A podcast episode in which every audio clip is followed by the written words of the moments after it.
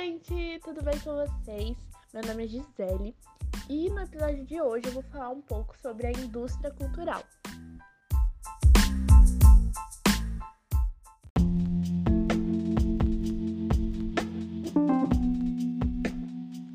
Bom, primeiramente eu vou começar falando sobre a escola de Frankfurt, que foi onde tudo começou, e é o nome dado a um grupo de filósofos e cientistas sociais do Instituto de Investigação Social da Universidade de Frankfurt, é, na Alemanha. É, foi fundado em 1923 com o objetivo de apresentar uma visão do marxismo que focasse a atenção na cultura que as pessoas estavam inseridas.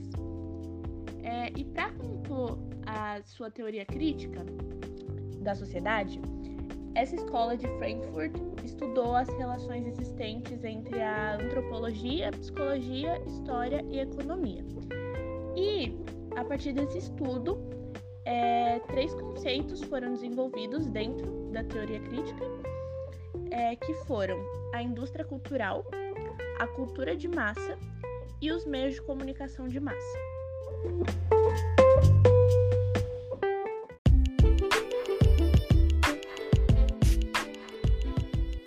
Gente, agora eu vou explicar um pouco para vocês sobre cada um desses conceitos. O primeiro, que é a indústria cultural, é, ela é uma expressão que foi criada pelos filósofos alemães Max Horkheimer e Theodor Adorno é, na obra Dialética do Esclarecimento. E esse conceito ele se refere ao uso das tecnologias de comunicação de massa pela classe econômica dominante da sociedade. E segundo essa análise, com a diversão de massa, a classe dominante ela obtém uma padronização dos comportamentos e daí que vem o, o termo massificação, né? E a própria produção intelectual e cultural transformou em um instrumento de consumo é, mercadológico uma mercadoria da economia capitalista.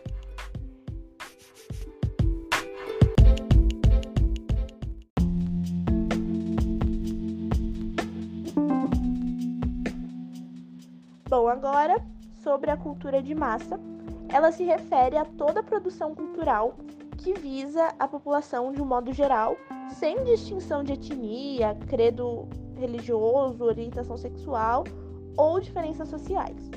É, a cultura de massa é toda manifesta manifestação cultural produzida para o grande público consumidor, é, vinculada através dos meios de comunicação de massa. É, e, por último, os meios de comunicação de massa, eles são sistemas ou veículos de comunicação que não proporcionam uma relação equilibrada entre o emissor e o receptor de uma mensagem.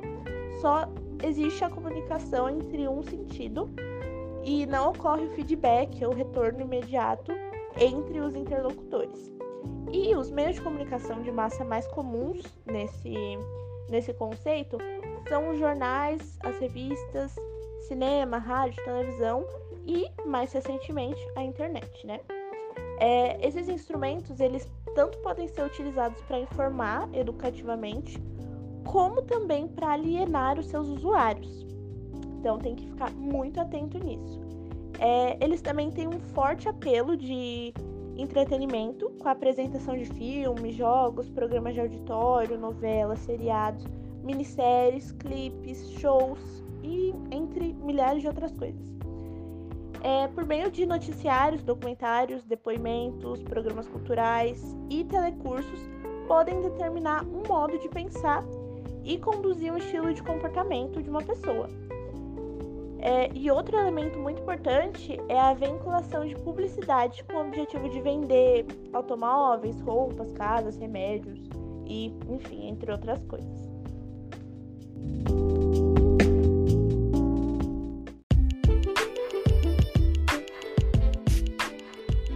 Agora eu vou falar um pouquinho sobre alguns dos meios é, mais utilizados atualmente pela população. E, primeiramente, nós temos a televisão. É, a palavra televisão ela vem do grego, né?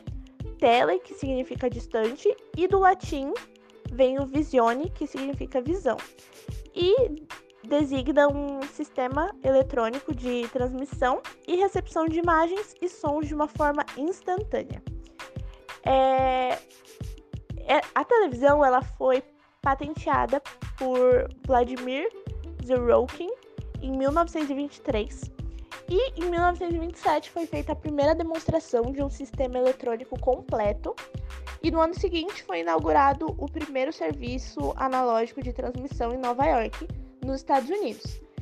E no Brasil, a primeira transmissão ocorreu em 1948 na cidade de Juiz de Fora, em Minas Gerais, passando a operar em um regime comercial com a fundação da TV Tupi por Assis em 1950. É, no Brasil, a televisão ela tem as seguintes regras de funcionamento. Primeiro, trabalha em regime de concessão do Estado, que pode suspendê-la a qualquer momento. É, tem por objetivo lucro financeiro, visto ser um empreendimento empresarial, né? É, ela é mantida por anúncios publicitários e é avaliada constantemente pela verificação dos seus índices de audiência. E, sabendo disso, o conteúdo das programações televisivas no Brasil sofre uma nítida interferência dos poderes políticos, que faz a concessão, né? E econômico, que paga a conta.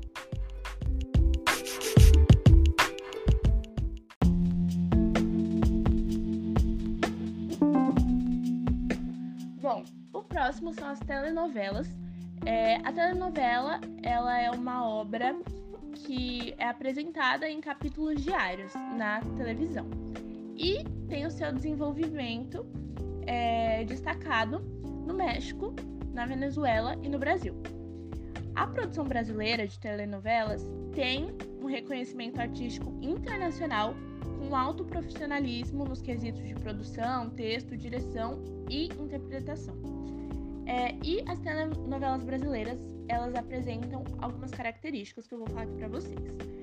É, tem a, uma produção espetacular, é, por conta dos cenários exóticos, casas muito bem decoradas, atores bem trajados, é, tudo visando uma eficácia visual. É, também tem uma estética naturalista, que apresenta uma semelhança com a sociedade real, os atores não apresentam uma teatralidade exagerada, enfim. É, também tem a estrutura fragmentada, que uma relação de relaxamento, tensão e relaxamento. Porque sempre tem uma interrupção pelos intervalos comerciais, é, com o objetivo de prender a atenção dos telespectadores. Também tem imagem muito detalhista, ela valoriza muitos detalhes, é, porque o tamanho da tela dos televisores, né, é, obriga a realização de tomadas próximas ao rosto dos intérpretes. Também tem a intimidade familiar, que ao longo dos meses de exibição da telenovela, em média oito né, meses, é, surge uma interação psicológica entre os personagens e os intérpretes, né, na qual os seus problemas, trejeitos, modos de pensar e de se expressar passam a ser alvo da conversação real dos telespectadores. É, também é, possui características como enredo claro, é, temática limitada, por conta que, dependendo do horário, as novelas adolescentes, né, que são às 5 horas, é, as românticas e espiritualistas, que são às 6, é, as cômicas, que são as 7, e as dramáticas, que são as 9. E os temas, os temas predominantes são apenas dois, que é a, são as relações de amor e as relações de poder.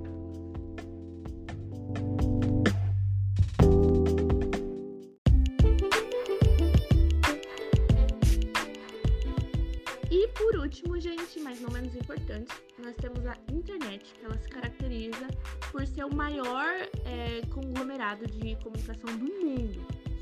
Ela surgiu no contexto da Guerra Fria, né, em meio ao conflito ideológico entre os modelos econômicos capitalista e socialista, e restrita originalmente ao ambiente militar, ela se espalhou ao redor do mundo, do mundo no final do século XX. É, a sua fluência hoje em dia é extraordinária e ela pode ser percebida de diversas formas. Um exemplo é na educação, né?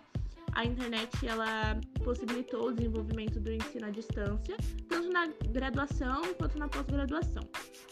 É... Com a internet também novas formas de consumo foram criadas, provocando um enfraquecimento dos moldes tradicionais de venda. É... Porém, a internet também propiciou a exposição exagerada das pessoas e da sua privacidade. E os usuários, eles têm que exercer cuidado com a manipulação de blogs, fóruns, redes sociais e sites interativos em geral. É, as informações deixadas no mundo virtual, elas acabam deixando rastros que podem ser usados incorretamente por pessoas mal intencionadas. Então, tem que prestar bastante atenção nisso aí.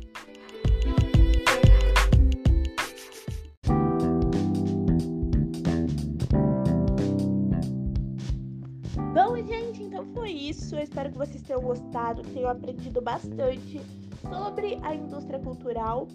É... E é isso. Um super beijo e até o próximo episódio. Tchau!